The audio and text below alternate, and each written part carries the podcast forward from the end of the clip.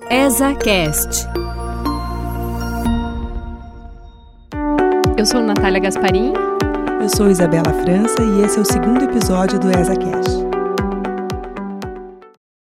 Falando de Direito. É com grande alegria que nós recebemos o professor Clóvis de Barros, que veio a Curitiba para proferir a palestra Inovação, Conceito, Atitude e Identidade na Advocacia, que marca o lançamento da plataforma de aulas online da ESA. Olá, professor, seja bem-vindo. Olha, muito obrigado pelo convite. Uma alegria estar aqui também conversando com você. Nós quem agradecemos, professor. Com todo o seu conhecimento, professor, a sua vivência, como que nós podemos definir inovação? Bem, uh, eu diria que a inovação será sempre é, uma forma de pensar de decidir e de agir escolhida pelo homem em detrimento de outras, portanto, é, e que tem alguma dimensão de ruptura com o, o, passado e, portanto, com práticas anteriores. Na palavra inovação tem a palavra novo, e a palavra novo nos indica alguma coisa que existe há pouco tempo, sobretudo em relação a uma mais velha. Então, a inovação, enquanto inovação, é, é uma escolha a respeito é, da vida e que tem como fundamento, é, eu diria, é, um pensamento e uma prática que são relativamente inéditas em relação ao que estava, ao que era feito até então. É importante lembrar que é, a palavra novo não nos garante muito, porque, conforme eu disse, o novo é aquilo que existe há pouco tempo. E não há aí nenhum milímetro de valor. O que eu quero dizer com isso é que uma coisa que existe há pouco tempo pode ser excelente, como pode ser horrível. Né? É, então, a inovação, enquanto inovação, ela apenas existe há pouco tempo, ela rompe com um certo passado, mas não há, por enquanto, nenhuma garantia que ela nos convenha que ela nos seja adequada, que ela seja justa, que ela promova o bem comum ou qualquer outro qualquer outra referência de valor que possamos usar. Então, de certa maneira, ainda nos resta refletir sobre as condições do valor positivo do novo e da inovação.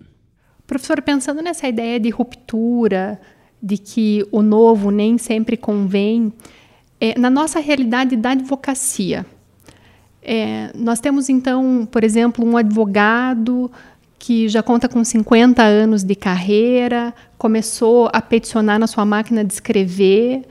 Temos também é, jovens advogados recém-formados. A inovação ela é acessível para todos? Ela é igual para todos? Veja, é, antes de mais nada, tanto um advogado profissional experiente quanto um recém-formado é, terão que lidar com problemas eh, inéditos, problemas não, não enfrentados antes. E, portanto, tanto mais experiente quanto mais jovem serão convidados a, a pensar sobre soluções novas para resolver problemas que não existiam antes. Então, de certa maneira, os dois enfrentam a, a mesma dificuldade. Agora, claro, é muito comum que um profissional experiente, sobretudo vencedor, ele argumente que se até agora ele fez de um jeito e tem dado certo, ele não vê nenhum motivo para mudar. E, de certa maneira, isso nos permite é, ponderar no sentido contrário. É, talvez, de fato, o mundo nunca tenha mudado tão rapidamente. Talvez como se costuma dizer, é, os problemas inéditos nunca nos cheguem tão rapidamente. Por essas e por outras, é perfeitamente possível que as soluções que durante muito tempo foram soluções vitoriosas se tornem caducas também num curtíssimo espaço de tempo. Eu me lembro do meu pai, e o meu pai fez lá o seu curso de química E o meu pai me dizia que aquilo que ele aprendeu na faculdade, ele aplicou ao longo de toda a sua vida profissional, é, mais ou menos ao longo do século XX.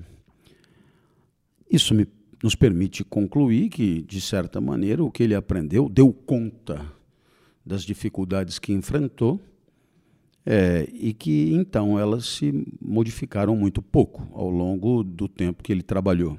Ora, esse discurso do meu pai é muito improvável nos dias de hoje. Ele é praticamente impossível. Eu diria que as soluções que aprendemos é, na universidade, em alguns cursos são até chamados de cases mesmo, né? é, eles já estarão caducos no dia da formatura. E isso nos constrange a entender que a formação não terminará nunca mais. É, a, a educação para o exercício profissional será continuada necessariamente. E só essa educação continuada poderá permitir é, uma certa humildade para abrir mão de práticas já vividas, ainda que vitoriosas por um certo tempo, para a adoção de práticas é, novas, portadoras de insegurança, portadoras de angústia, mas que deverão ser cogitadas sob pena de um certo de uma certa ineficiência, de uma certa decadência. E em todas as áreas a gente assiste, digamos, a rápida deterioração é, de forças econômicas, como empresas, e mesmo de profissionais nas mais diversas áreas, que não souberam abrir mão de suas convicções e de seus protocolos em nome de alguma coisa que, ainda que incerta, é, fosse mais é, portadora de soluções para os problemas ali, né, imediatamente a resolver. Então, eu, eu acredito que é, talvez a inovação deva requerer por parte de gregos e de troianos, é, eu diria que uma certa disposição para um risco, que é o risco de sair de um conjunto de práticas conhecidas e, portanto, é, tranquilizadoras e entrar numa seara ainda desconhecida e, portanto, geradora de medo, é, receio de arrependimento e tudo o que costuma é, desequilibrar a nossa alma. Então, é, é, normal que queiramos é, tranquilidade, é normal que queiramos segurança, é normal que queiramos saber onde estamos pisando, mas a, a má nova é que o mundo de hoje talvez não tenha lugar para pessoas com essa expectativa e com essa com esse gosto pela tranquilidade. É, professor, mudando um pouquinho o assunto, a partir dessa sua resposta, me veio uma questão que tem a ver com o seu recém-lançado livro Shinsetsu, O Poder da Gentileza, que traz uma reflexão muito profunda e poética sobre questões que o direito não dá conta. A lei e a justiça ocupam-se da ponta do iceberg. É justamente essa figura do iceberg, trazida quando se estuda o Instituto da Mediação, é, que tem uma necessidade de buscar é, a solução daquilo que está submerso. Como é que se acessa aquilo que está debaixo do iceberg? Então eu lhe pergunto: como trazer para o operador do direito esta sensibilidade de ver aquilo que está além do direito? É, num momento em que se valoriza tanto essas soluções alternativas para que não se sobrecarregue a justiça, tudo isso. E remetendo então ao que o senhor dizia, essa questão da sensibilidade, tudo isso é um ensinamento que a gente não tem nas cadeiras da universidade.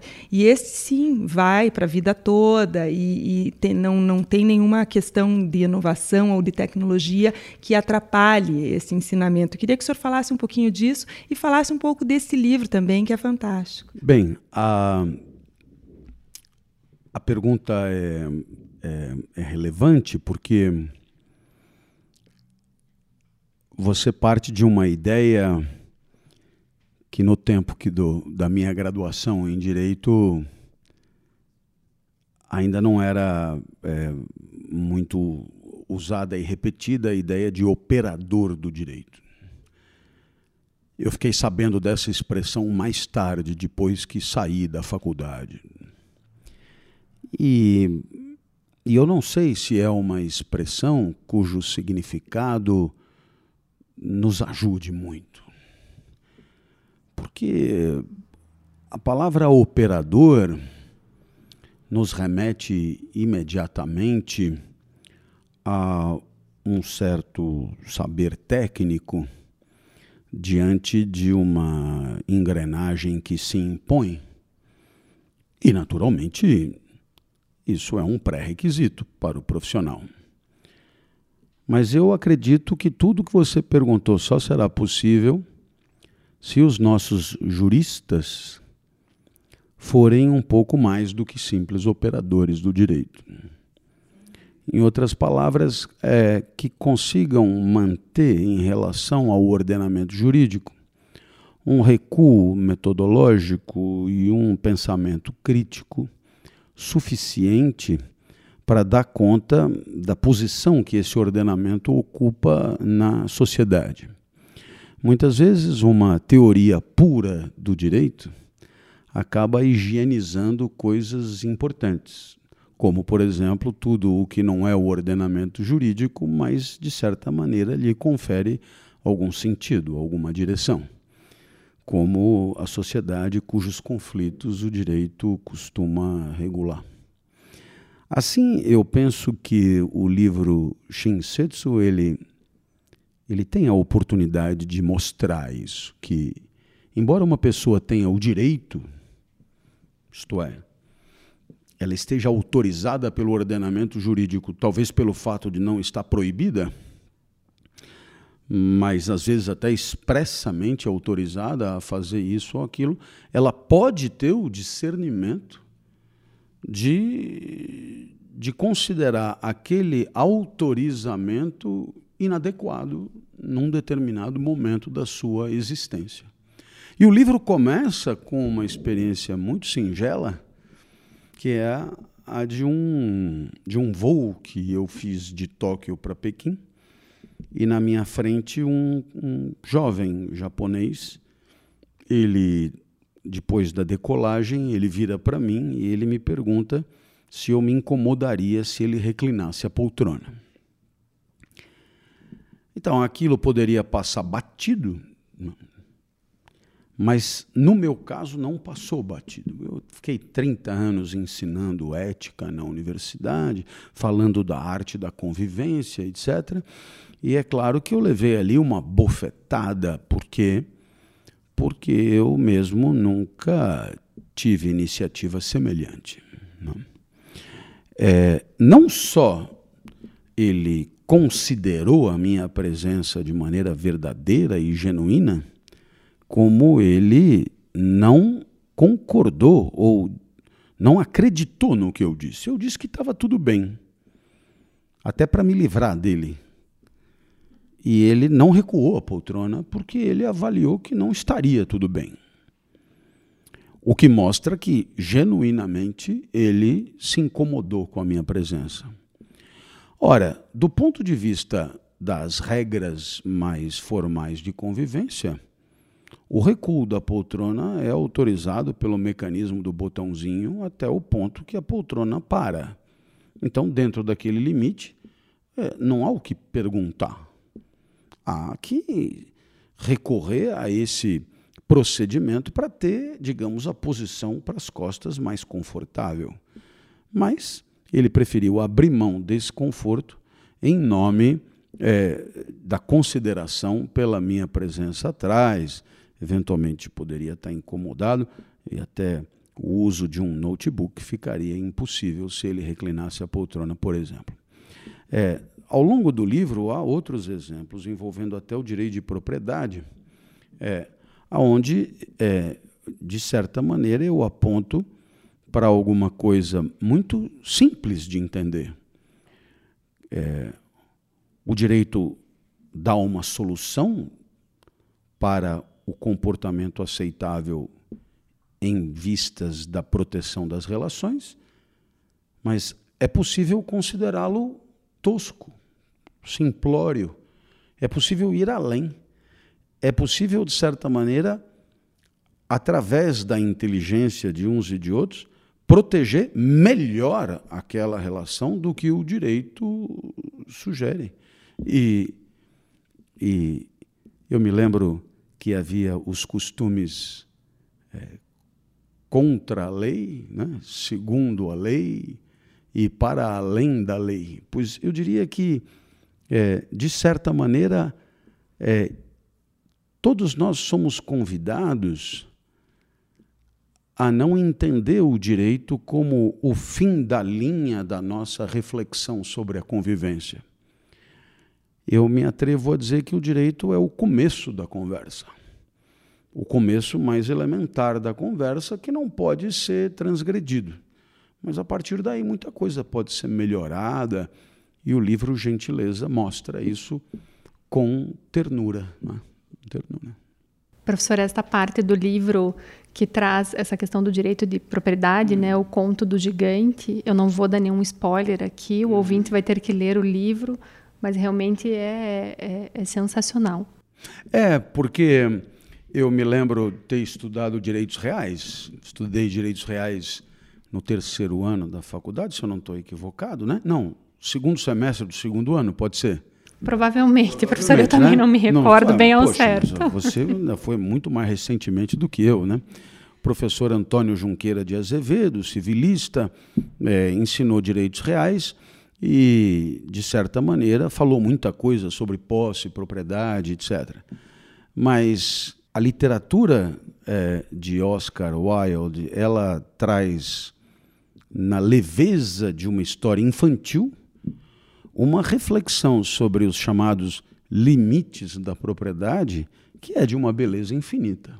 Uma beleza infinita. E, e de certa maneira, é muito bacana ter estudado direito, porque tudo que eu vejo no mundo eu consigo costurar com alguma coisa que eu um dia aprendi lá no começo da década de 80. Bom, professor, vamos torcer para que não, agora não mais os operadores do direito, né? Já vamos eliminar esta esta não, nomenclatura. Não, uh, eu acho que momento de operar o direito, mas haverá também a possibilidade de ir além, né? Mas que os juristas possam também ter esse jardim florido, como o gigante você percebeu que é realmente necessário e mais aprazível. Professor, a sua obra é, é muito vasta. É, o professor escreve sobre muitos temas e nós queremos explorar ao máximo aqui todas essas questões no nosso podcast. Então, vamos tomar liberdade de novamente mudar de assunto. É, a sua obra recém-lançada, Deuses para Clarice, traz é, o conceito de legitimidade poder legítimo a partir da história do deus grego Zeus. Fazendo um paralelo, professor, com a nossa realidade atual, como, na sua visão, está hoje a questão da legitimidade dos nossos governantes? Bem, uh, eu gosto muito de uma, de uma tipificação proposta por Max Weber sobre legitimidade. É, e como toda tipificação aponta para tipos ideais, portanto, que não existem em estado puro na realidade, mas são, digamos, artifícios da inteligência para pensar a realidade a partir de referências puramente imaginadas. Né? São racionalizações utópicas, como ele diz. Né? E ele diz então que haverá três grandes polos de legitimidade: a legitimidade tradicional, em outras palavras, alguém é, é entendido como legítimo detentor de um certo poder porque sempre foi assim. De certa maneira, as monarquias são sempre um bom exemplo, mas é, mesmo nas repúblicas, haverá grupos que conservam o poder por muito tempo e, de certa maneira, entende-se que, pelo fato de é, haver um exercício de, de, de poder que se repete, ele pode continuar sendo exercido, haverá um tipo de legitimidade dita carismática, né? e que tem a ver com os atributos muito eh, pessoais eh, de quem exerce o poder e haverá uma legitimidade dita legal racional e que tem a ver com o fato de que o exercício do poder ele é, advém de um procedimento previsto em lei, no caso eleições, é, para nós. E, e bem, então, é, respondendo à sua pergunta, é, eu me atrevo a dizer que a nossa democracia vai se consolidando. É, ao, a cada dois anos aí estamos tendo eleições. Os vitoriosos têm sido guindados aos seus postos, de certa maneira traduzindo algum tipo de manifestação né, é, da sociedade sobre suas escolhas eleitorais, dentro de uma oferta de candidaturas que é mais ou menos livre. É, quando eu digo mais ou menos livre, eu quero dizer é que é, não é todo mundo que pode se candidatar, é preciso ser filiado a um partido político, há uma série de limitações, mas é, a rigor, a rigor, quem está mexendo com isso acaba preenchendo os pré-requisitos para se candidatar, a sociedade escolhe, quem a sociedade está escolhendo está de fato podendo é, exercer algum tipo de poder e, de certa maneira, é, ao cabo de um certo tempo, se, se há uma, um entendimento de que é, o que foi feito está de acordo, existe a possibilidade de uma reeleição, caso contrário, é, troca-se né, a, a força política vitoriosa, de tal maneira que é, podemos imaginar que é, estejamos vendo, mesmo vivendo uma vida é, em que é, democraticamente né, aqueles que exercem o poder vêm sendo é, legitimamente é, designados pelo povo soberano. Claro, é, é, isso implica, de certa maneira, um, um, um, tiquinho de tolerância por parte dos que não estão é, de acordo com essa ou aquela resolução eleitoral, né? Com ou aquela, com os, os resultados das eleições e, e a consequente escolha dos governantes. E, de certa maneira, tudo isso nos leva a uma certeza: a política não existiria sem conflito. Se todos nós concordássemos com tudo, a política não existiria. E, de certa maneira, a política também existe para dar a, a, a, esses conflitos uma solução racionalmente aceitável que permita a preservação de uma certa sociedade, de uma certa civilização, etc.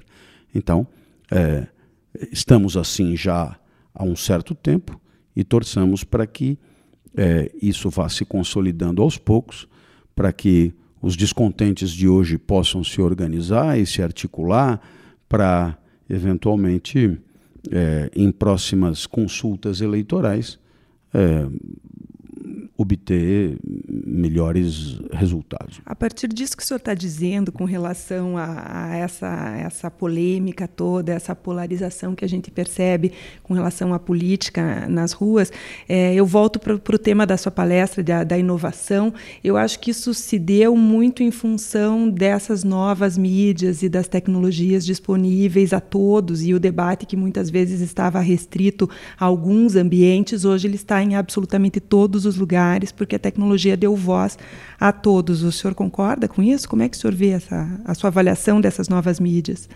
Não, eu concordo. É, é, a, a, toda a realidade é determinante das realidades com as quais se relaciona.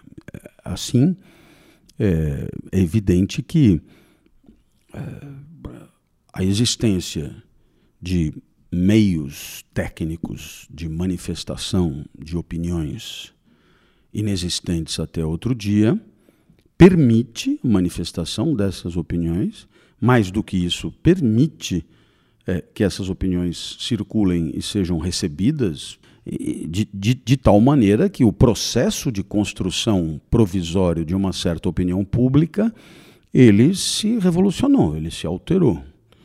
É, eu também acredito que é, as novas mídias não são uma, uma simples é, revolução no flagrante do pensamento das pessoas. Não. É, penso mesmo que a existência dessas novas técnicas faz surgir discursos e opiniões que não existiriam sem elas. Então, a título de exemplo, imagine que eu tenha que responder uma pesquisa de opinião sobre algum governante. É, e me são feitas perguntas.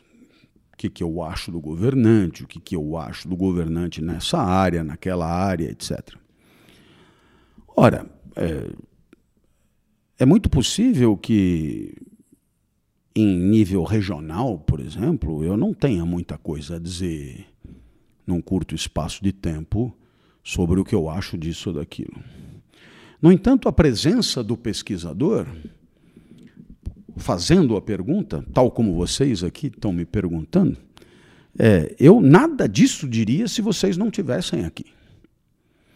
Ora, a hora que você tem é, aquilo que antes você conversava por cima do muro com uma pessoa só, e você interagia com uma pessoa só, dialogava com uma pessoa só e, de certa maneira, pensava em coisas para responder a uma pessoa só.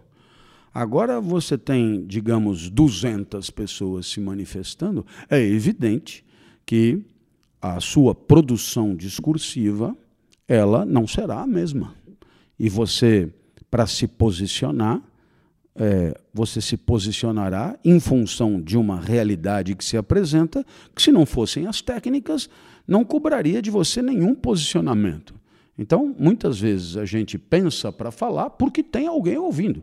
E no caso das redes sociais, muita gente ouvindo. Então, nesse sentido, é, é, penso mesmo que a construção diária de uma opinião pública passa por uma revolução que não é só um flagrante técnico do nosso pensamento, mas é um motor de produção discursiva a respeito de uma certa agenda pública. Muito interessante essa sua visão do, do, do quanto amplifica é, o discurso. Muito interessante, acho que vale a reflexão. Eu escrevi recentemente um livrinho intitulado Reputação Um Eu Fora do Meu Alcance. Então, tenho a impressão que o subtítulo já dá conta da ideia central do livro. Né? É, se em algum momento a pobreza das nossas relações permitia que controlássemos mais ou menos bem o que pensam de nós, pois nos dias de hoje o que pensam de nós é um fato social, como diria Durkheim, que escapa completamente ao nosso controle. E o que é mais perverso, aquilo que temos a, dizer sobre nós mesmos tem uma força persuasiva fraquíssima, porque somos parte interessada. É, eivada de suspeição o tempo inteiro. Né? Então, é, se levantarmos a mão para nos defender, é, se bobear é pior. Né? Então, há um, todo um trabalho de construção reputacional que é social e que passa muito longe é, de nós. E, e, vou mais longe, né? Eu me lembro é, de Bourdieu dizendo eh, os circuitos de consagração, e por que não dizer de difamação social, serão tanto mais eficazes quanto mais longe passarem do objeto consagrado ou difamado. Quer dizer, eh, por incrível que pareça, pessoas que são faladas por gente que elas nunca viram, esses discursos têm uma enorme força, porque essas pessoas têm uma espécie de isenção aparente na hora de falar, que você, quando vai falar bem de si mesmo, é, é um porta-voz fraco. Nós somos os nossos selfies que a gente deleta. É, é, é, é, uma tristeza mesmo. É. Já que falamos de internet, é, o, poderíamos falar um pouquinho desse, desse momento de inovação, de internet das coisas, big data e a Lei Geral de Proteção de Dados, que dispõe sobre a proteção dos dados das pessoas na internet e entra em vigor a partir do ano que vem, é, vai mexer um pouquinho aí na questão dos limites éticos e do uso de dados pessoais. Né? O, senhor tem uma opinião sobre isso? Essa é uma discussão que a gente percebe no mundo todo e eu acho que gera uma insegurança em muitas pessoas, empresas e tudo isso. Eu acho que essa sua pergunta ela nos remete a uma outra que é, digamos, a capacidade ou até a legitimidade do direito de dar conta de efetivamente regulamentar a realidade do mundo. Porque a gente pode até dizer, olha, seria bacana que, seria justo que, seria interessante que, e pá, pá, pá, e aí, saindo daqui, somos atropelados por uma avalanche que é, nos esmaga impiedosamente. Eu acho que é, é, é, há, que, há que pensar sobre, é, é, de fato, de que maneira tudo que o ordenamento jurídico tem na mão para fazer justiça em termos de condutas na internet é, é, tem a eficácia que a sociedade espera. E, e, e para mim esse é o principal é o principal ponto. Por quê?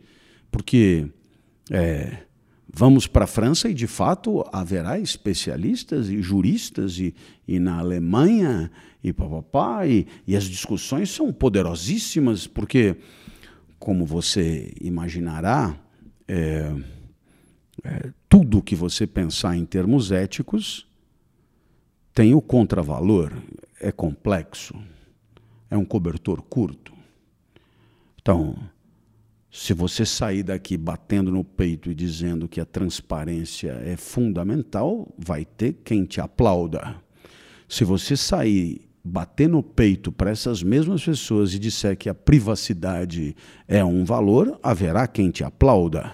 Só que é o seguinte: a transparência recomenda que todos saibam de tudo sobre todos o tempo inteiro em qualquer lugar, enquanto que a privacidade, a intimidade, a, enfim, N, N nuances de ver o problema é, é, ponderam e relativizam a extensão dessa transparência. Então, estamos diante de um problema é, é, que atravessa toda a ética, que é a complexidade dos tais valores e princípios de conduta que os defendem. É, assim que é, isso nos remete a, a uma problematização, a um conflito que terá, com certeza, porta-vozes interessados de vários lados, querendo argumentar em nome de uma certa justiça a partir de, de, de argumentos que lhes sejam favoráveis. Sem dúvida, um bom tema para um, um outro livro. Não, isso, isso não tem fim. Na verdade, eu, eu até tenho é, ciência de mestrandos e doutorandos é, pesquisando exatamente isso que você me perguntou. Né? E uma coisa é você discutir a argumentação jurídica propriamente, eu diria, no interior do ordenamento jurídico, né? né? ou, como dizem alguns, no interior da dogmática jurídica. A outra coisa é você trazer esses argumentos para uma dimensão filosófica, ética, etc. Aí, então, eu diria que a, a, a discussão ela enriquece muito, mas, como quase sempre, quando há riqueza, é, nos distanciamos de algum tipo de verdade para consumo rápido. Sem dúvida, essa questão no campo filosófico, por exemplo, ainda nos traz as questões em que circunscrição, quer dizer, na circunscrição familiar, onde está a privacidade, etc., na, na escola e assim vai. Claro. É, você imagina que é, o conceito de transparência é, é, muito interessante. Ele, ele veio com James Grunig, um, um, alguém da área da comunicação mesmo, de, de, de relações públicas, né? comunicação organizacional. Né? Fala em transparência, cobertor em, em, em kimono aberto, casa de vidro, etc. E tal, muito bem. E aí isso acaba sendo incorporado, no, digamos, no léxico da sociedade como um todo. Né? Todo mundo começa a falar de transparência. E lá a definição é assim bem simples: faça de tal maneira que todos saibam de tudo sobre todos o tempo inteiro em qualquer lugar. Mas vai dizer, É, isso melhora a convivência? Em, em muitos aspectos, melhora muito. Diminui-se a mentira, a maracutaia, a puxação de tapete, hipocrisia, cinismo, sacanagem, melhora em muita coisa. Né? Aí você pega e imagina que uma empresa resolveu fazer um investimento imenso e por isso ela guarda sete chaves um projeto para poder, com justiça, obter o lucro que esse projeto possa trazer. E que um funcionário pegue o projeto e entregue para o concorrente. É uma imensa sacanagem. Agora, veja o conceito de transparência. Faça de tal maneira que todos saibam de tudo sobre todos o tempo. Então, você percebe que em, em muitas situações o que se espera em termos de, de comportamento de justiça é justamente o contrário da transparência. Né? Então, é, estamos diante de um problema que não está tá longe de ter uma solução simples. Né? Então, eu acho que é, é, a sua pergunta não tem, não tem fim, é uma resposta sem fim. Ou, de certa maneira, uma outra maneira é dizer que eu não tenho a menor ideia de como responder a sua pergunta. Também, também é mais ou menos a mesma coisa, né? né? Mas foi muito bem respondida, porque nos trouxe uma série de interrogações. Professor, para fecharmos, nós gostaríamos de saber um pouquinho mais sobre você, sobre como é esse teu processo de criação é, da literatura, das palestras, da sua obra. Então, ah, eu é, eu saí do ensino médio formado pelos jesuítas de São Paulo e fui fazer é, pós-graduação na França, na área de direito, porque eu tinha feito direito na graduação. E como eu queria ser professor, era facilitador fazer a pós na mesma área da graduação. Eu tinha feito também jornalismo junto com direito, né? na Casper Liber. Aí eu fiquei na França de 86 a 90, fiz muitos cursos equivalentes aí ao tal do mestrado, etc. E quando eu voltei, eu me vi um pouco autorizado a começar a dar aula. E comecei na periferia é, do campo, é, o que significa é, aonde, aonde me acolheram. Né? E assim, ah, curiosamente, eu acabei é, pelas circunstâncias da vida, indo trabalhar em faculdade de comunicação e nunca mais saí daí. Né? E vim vindo pelas escolas privadas até chegar na, na USP, onde eu, digamos, depois vim a fazer toda a minha carreira propriamente acadêmica.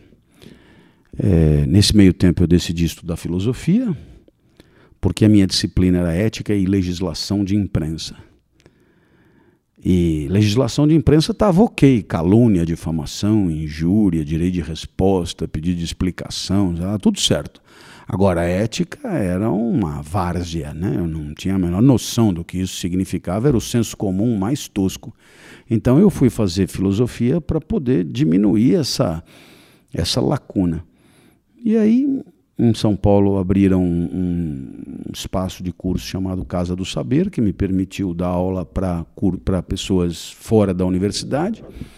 E aí comecei uma carreira como palestrante. É, em dezembro de 2015 eu saí da USP por problemas de, de visão. Eu tive muitos problemas e acabei com 14% da, da visão que eu tinha antes, que é o que eu enxergo agora, nesse momento. Então, enfim, com muita justiça, a universidade entendeu que eu não tinha condições de, de prosseguir, no que ela tinha toda a razão, não consigo corrigir uma prova, por exemplo. E aí toda a minha produção passou a ser ditada, eh, falada. Então os meus livros, eles têm essa marca registrada. Eles são da impressão que a pessoa está me ouvindo falar. Mas não é só uma impressão, é, ela, na verdade, é, ela está lendo aquilo que eu estou falando mesmo. Né? É, por conta de uma limitação é, física significativa. E, e, de certa maneira, isso mudou totalmente a minha forma de escrever e acabou mudando completamente o meu público também. Porque, é, é, no final das contas, o que eu passei a escrever é, acabou sendo muito mais simples, muito mais acessível e adequado a um público genérico, propriamente. E isso a mim me alegrou muito, porque no final das contas eu acabo tendo leitores é, num espectro social mais amplo e, e, de certa maneira, posso interagir com esse público que é cada vez mais, mais amplo. Nesse momento, eu estou chegando no fim da minha vida profissional, né? quase 35 anos depois dela começar. Então, eu já não tenho mais muita mobilidade. É, a vida de palestrante exige viagens diárias e eu tenho dificuldades importantes. Por exemplo, eu não consigo enxergar o painel do aeroporto. É, pode parecer uma bobagem, mas às vezes, tipo quatro e meia da manhã, não passa ninguém perto do painel para me dizer qual é o número do portão que eu tenho que ir. E, e aí você percebe que, é, vamos dizer, as dificuldades para trabalhar vão se avolumando, né? E aí é possível que eu, ou no final desse ano, mais tardar no, no ano que vem, eu pare com tudo isso e vá me dedicar a outras coisas, como por exemplo a vida rural, que sempre me atraiu desde sempre. Professor, nós esperamos que a, a, sua trajetória ainda seja muito longa e, e produtiva. E produtiva. E queremos a, agradecer muito é, o fato de você ter trazido para o nosso podcast essa tônica que marca os teus livros, de trazer temas tão complexos, tão densos, tão atuais de uma forma democrática, objetiva e acessível para todos.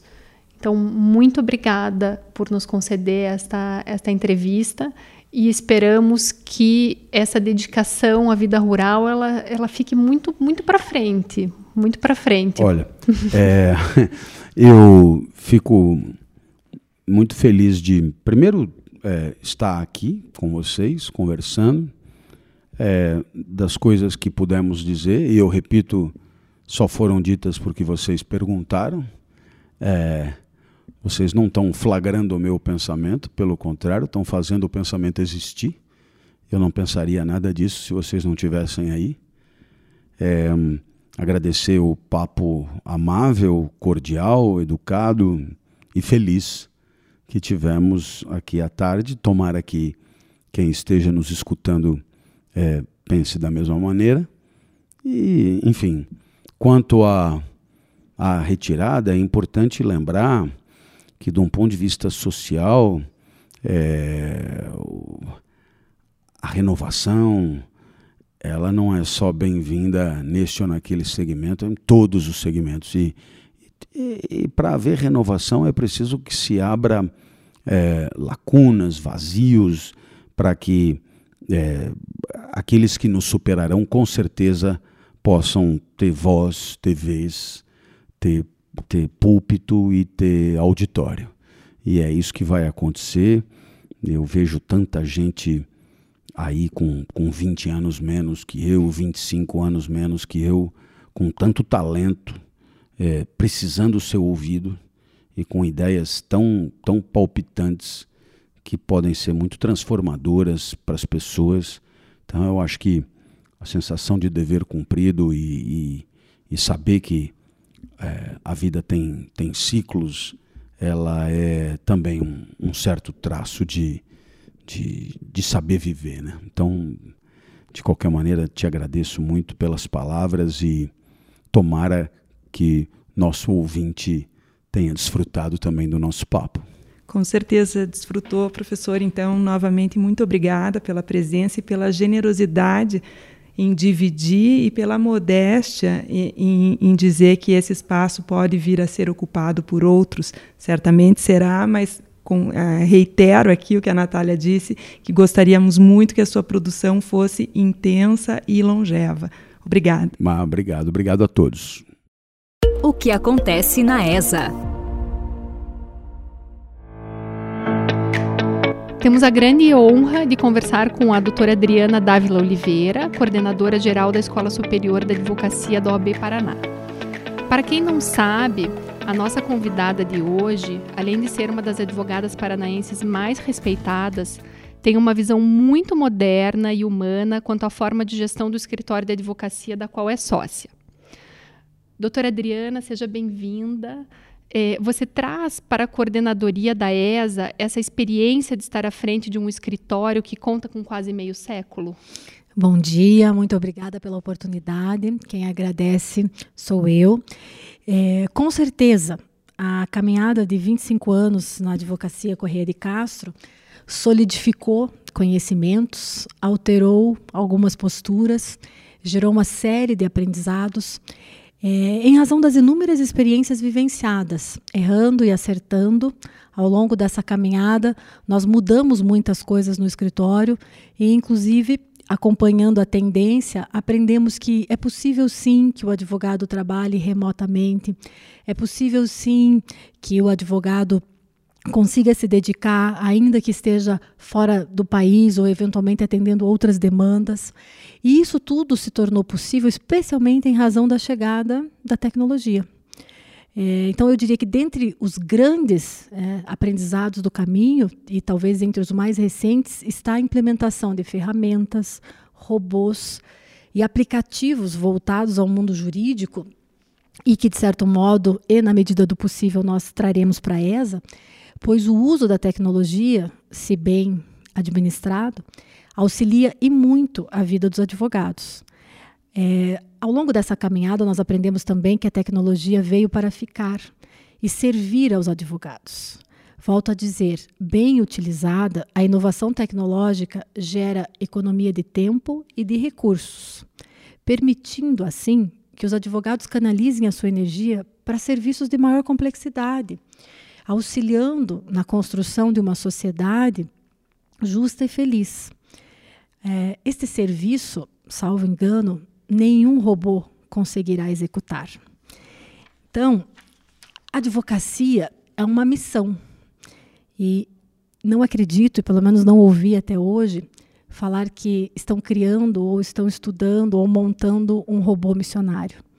Desta forma, eu entendo que sim, a, essa experiência ao longo do caminho no escritório certamente foi uma das razões até pelas quais eu devo ter sido escolhida e convidada para de algum modo dar continuidade. A escola já vinha transitando entre as aulas presenciais e as aulas digitais, ou seja, online, mas ainda com um volume pequeno e que não conseguia atingir todo o estado do Paraná, até por conta das dificuldades, uso de satélites e tudo mais, os custos eram um pouco elevados. Toda inovação é sempre razão de preocupação, transição. Eu diria que nós acabamos chegando no momento em que algumas situações já haviam sido experimentadas, coisas deram certo, outras nem tanto, e nós já chegamos no momento de remontar, especialmente através da plataforma. Então, a nossa missão é fazer com que o conteúdo chegue a qualquer lugar do estado do Paraná e, eventualmente, vamos ser consultados, vamos ser ouvidos por profissionais que estejam em qualquer lugar do planeta. A missão da escola é ser uma multiplicadora de conteúdo. E essa multiplicação de conteúdos vai acontecer especialmente de forma online. Bom, como a Adriana bem colocou, essa questão da inovação e das novas tecnologias é muito importante para tornar conteúdo, o conhecimento acessível para as pessoas, mesmo as pessoas que não estão, os advogados que não residem na capital, que estão no interior, vão conseguir ter acesso a uma gama maior de cursos, enfim, para além, né, claro, das aulas presenciais que já são ministradas é, nesses locais. A ESA lança, lançou recentemente a plataforma digital. Qual a relevância e os diferenciais desse grande projeto que tem realmente é, esta tônica de trazer através da tecnologia mais conhecimento para os advogados? Pois bem, antes de mais nada é importante deixar claro, porque nós temos recebido muito esta pergunta, que os cursos presenciais serão mantidos e melhorados. Mas, sem dúvida, a atualização à distância é uma realidade e ela já faz parte do nosso cotidiano. Nós devemos aproveitá-la a nosso favor. A plataforma digital ela aproximará os advogados do aprimoramento e atualização constantes.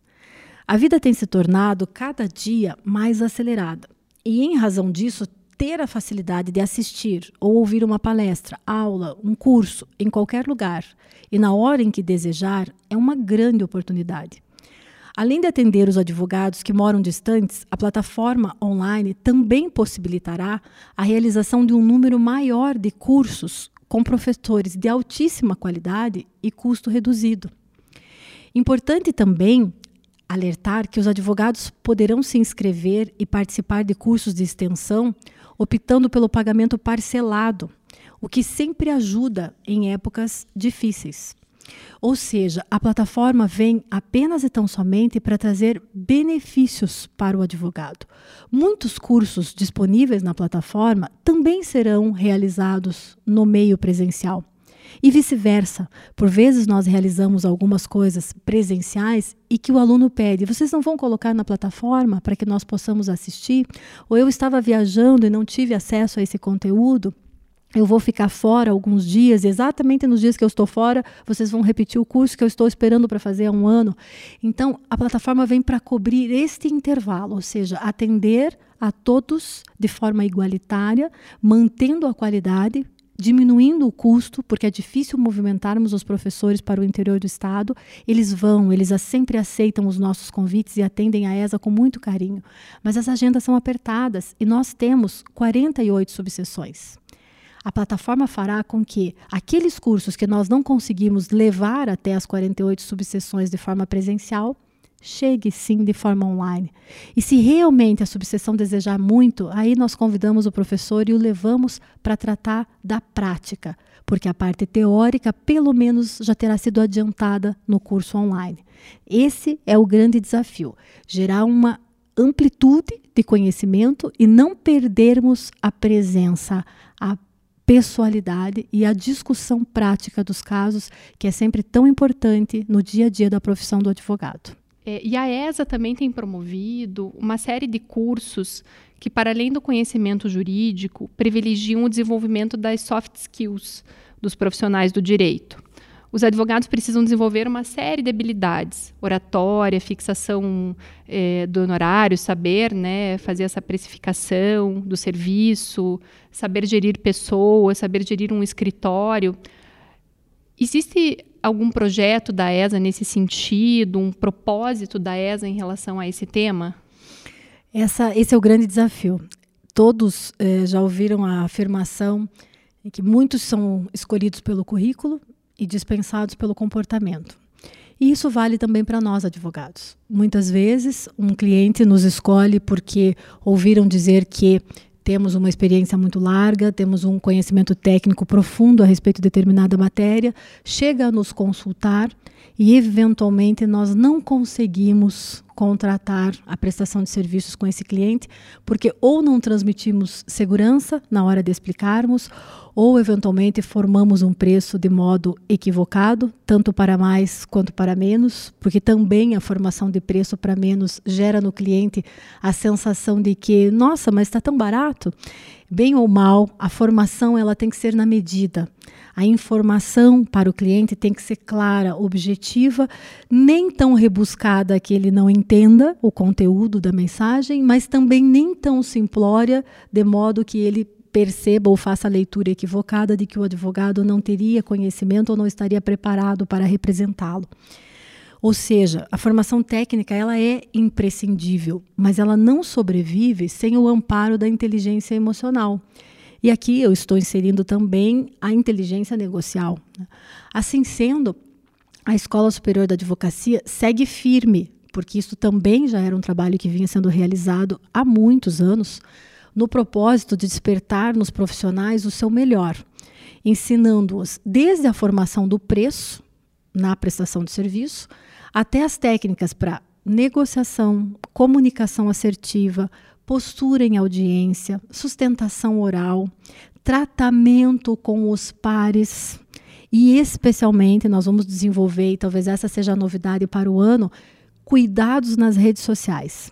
Nós devemos nos próximos dias lançar um curso que vai falar o advogado e as redes sociais, porque também nós estamos sujeitos a uma exposição perigosa e que por vezes acaba afastando clientes, acaba fazendo com que alguns magistrados, e não raras vezes eles comentam isso, que quando eles não conhecem o advogado, até porque nós moramos numa cidade grande, já não é mais possível conhecer a todos pelo nome, antigamente até alguns colegas eram muito conhecidos apenas pelo nome já se sabia quem era. Hoje não, a sociedade cresceu, nós temos milhares de advogados, milhares de magistrados, então quando nós queremos buscar informação a respeito de alguém, qual é a nossa primeira fonte de consulta? É? E como é que nós estamos nos portando nesta fonte de informação? Ela é extremamente rica e pode ser perigosa. Então, nós também ofereceremos cursos em como e de, de, que maneira segura você pode, sim, usar a rede social, mas saudável, sem uma exposição negativa. Isso tudo porque o profissional advogado, ele é um profissional diferenciado.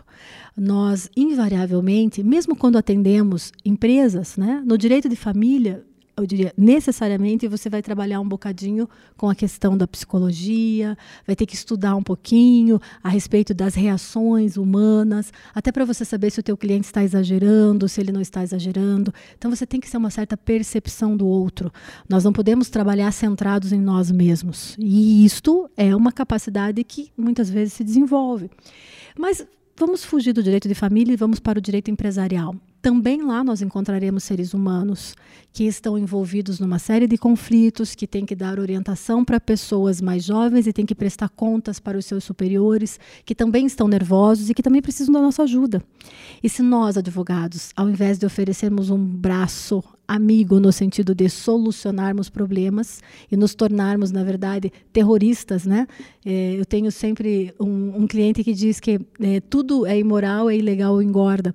É, e nós temos essa pecha de tudo é ilegal, imoral, engorda. Temos que tomar um pouquinho de cuidado com isso. Sim, algumas coisas são de fato imorais, algumas coisas são ilegais e tantas outras engordam. Mas nós temos que saber a medida de dar essa informação, até para não causarmos no cliente um espanto. É, eu diria que todo esse trabalho de formação de skills, né, que é, é, isso, esse é o grande nome, e temos inúmeras reportagens a esse respeito, eu diria que ele, ele talvez seja o mais delicado, porque nós não vamos estar falando exclusivamente de técnica, nós vamos ter que tentar despertar naquele profissional o que efetivamente ele tem de melhor.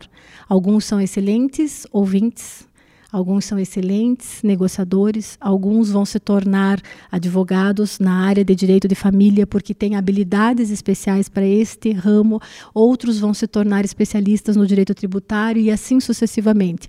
E como saber qual é o nosso caminho quando saímos tão jovens dos bancos né, universitários? Difícil saber.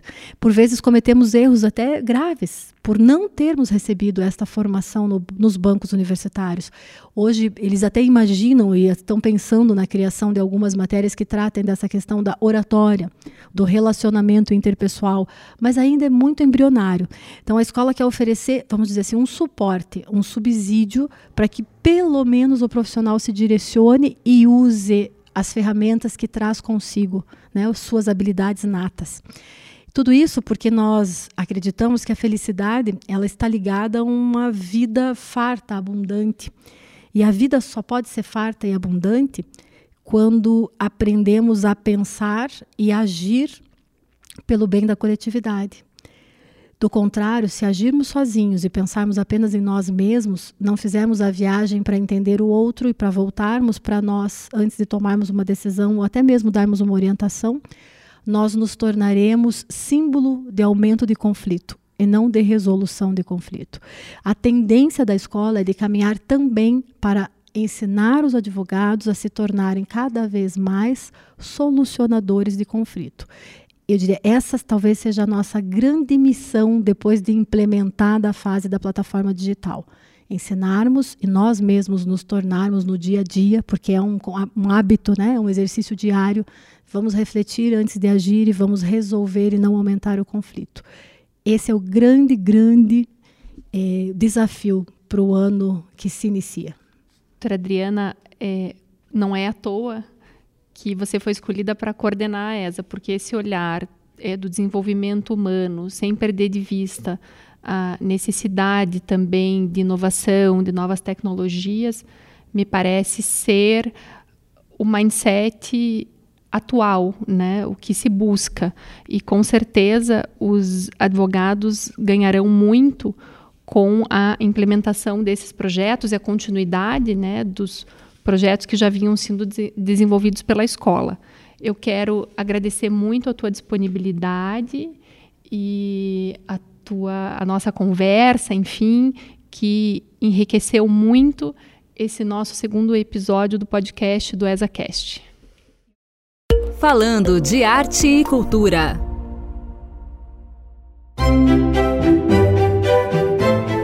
Nós temos a grande alegria de receber no bloco Arte e Cultura o professor Herodes Cortiano Júnior, que é um dos maiores civilistas do país e, além disso, é aficionado por literatura e é sobre isso que nós vamos conversar hoje.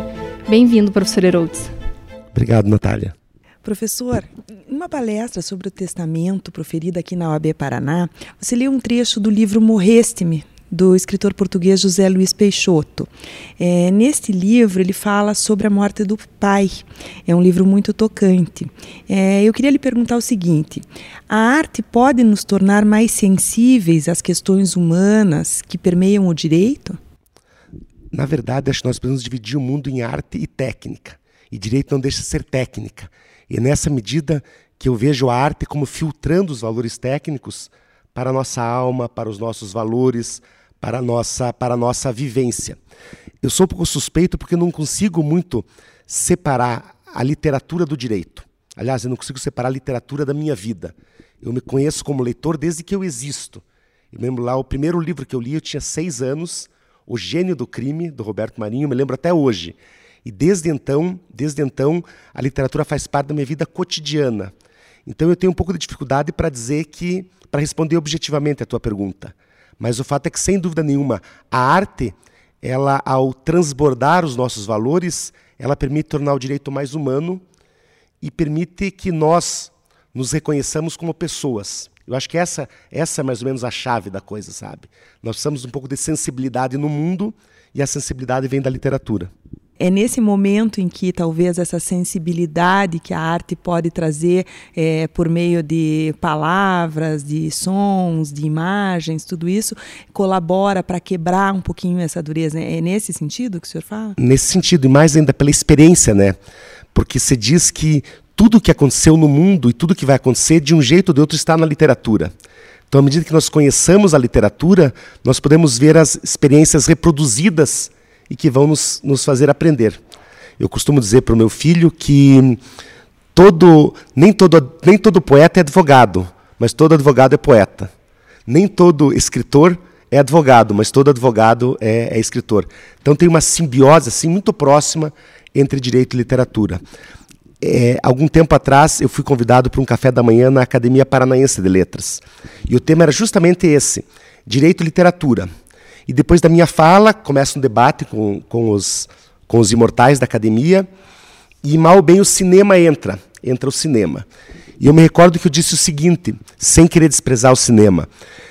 Eu disse lá aos, aos acadêmicos que uma diferença que há entre o cinema e a literatura é a seguinte: na literatura você cria a tua própria experiência. E eu usei o, o, o, o, seguinte exemplo: se você está com 100 pessoas no cinema e vê um homem caminhando numa estrada de barro, todos os 100 vão ver a mesma cena. Agora, se 100 pessoas leem um homem está caminhando numa estrada de barro, cada um de nós vai, vai ver uma estética diferente. Pode o homem estar andando para cá, para lá, pode ser alto, pode ser baixo. E essa é a riqueza da literatura. Cada um verá um homem e virá uma estrada Exatamente. diferente. É, aproveitando, eu vou fazer uma outra pergunta, já que, que você falou do, do seu filho, conversando isso com o filho. É, nós temos vivido algumas situações em que é, voltou a se falar de adequação de idade ou questão, enfim, que remete à censura. É, como é que você vê isso? Você acha que, que a literatura influencia comportamentos ou ela oferece essa experiência, a possibilidade de se colocar no lugar do outro apenas. Não, ela, ela faz tudo, né? A literatura transforma, literatura da, da alma. E eu tenho eu tenho a seguinte perspectiva: nós temos que ler tudo, absolutamente tudo.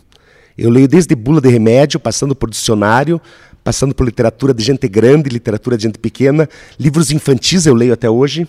Eu sempre estou lendo cinco livros ao mesmo tempo. Cinco livros. Eu não sei como as coisas acontecem, mas eu vou lendo cinco livros e vou adiante. Isso de censura é interessante, já que você falou do meu filho. Ele teve uma experiência algum tempo atrás no colégio que muito, muito peculiar. Porque foi indicado um livro, um livro com algumas gravuras, ele era muito novo. E numa das, das gravuras apareceu um rapaz de costas e na camiseta estava escrito Fuck You. E a professora, a mesma professora que indicou esse livro, chegou um dia na sala de aula, pediu para os alunos entregarem os livros para ela, todos entregaram, e ela no dia seguinte devolveu os livros, ela rabiscou em cima do fuck you.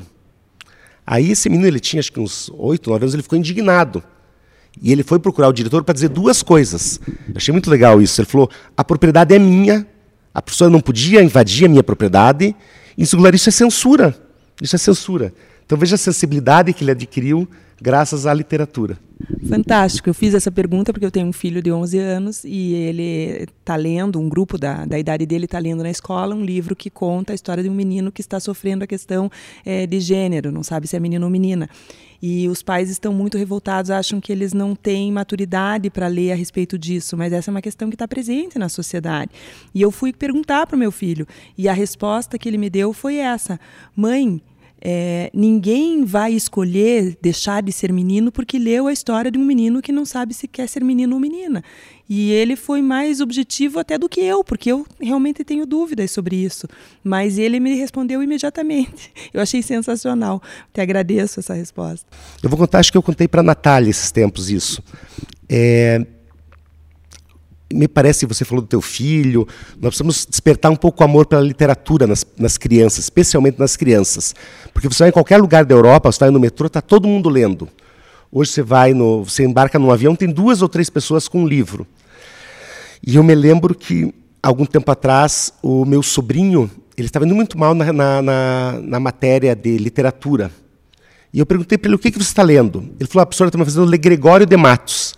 Ele é um menino com 15 anos, com, com assim a, a, juventude, a flor da pele, os hormônios explodindo, o coração batendo, tendo, le, tendo que ler Gregório Matos, porque o currículo obrigava a ler Gregório de Matos. Claro que é importante, mas eu me recordo que eu fui até a escola dele com a minha irmã, fui eu, minha irmã e ele, chamei a professora de literatura e disse, dê outra coisa para ele, ele, pegar amor à literatura. Dê um Vinícius de Moraes, um Carlos Drummond de Andrade, e deu certo. Quando ele começou a ler esses poetas que dizem mais ao coração, ele começou a gostar de literatura e hoje ele lê o Gregório de Matos.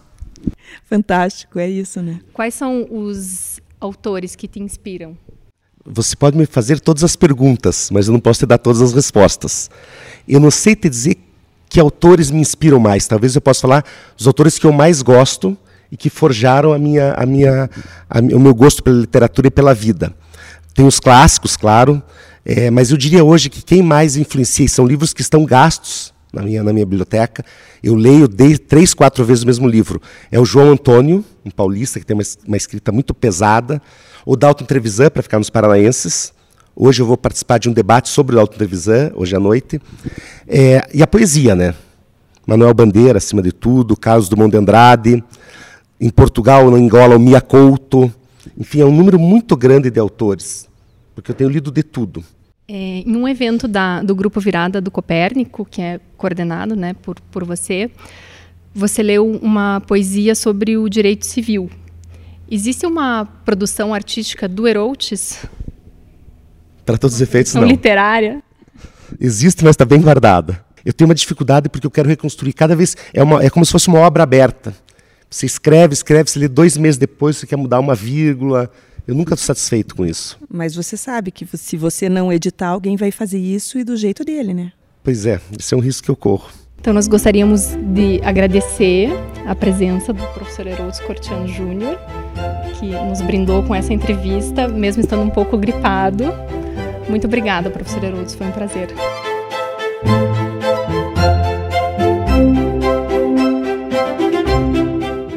ESACast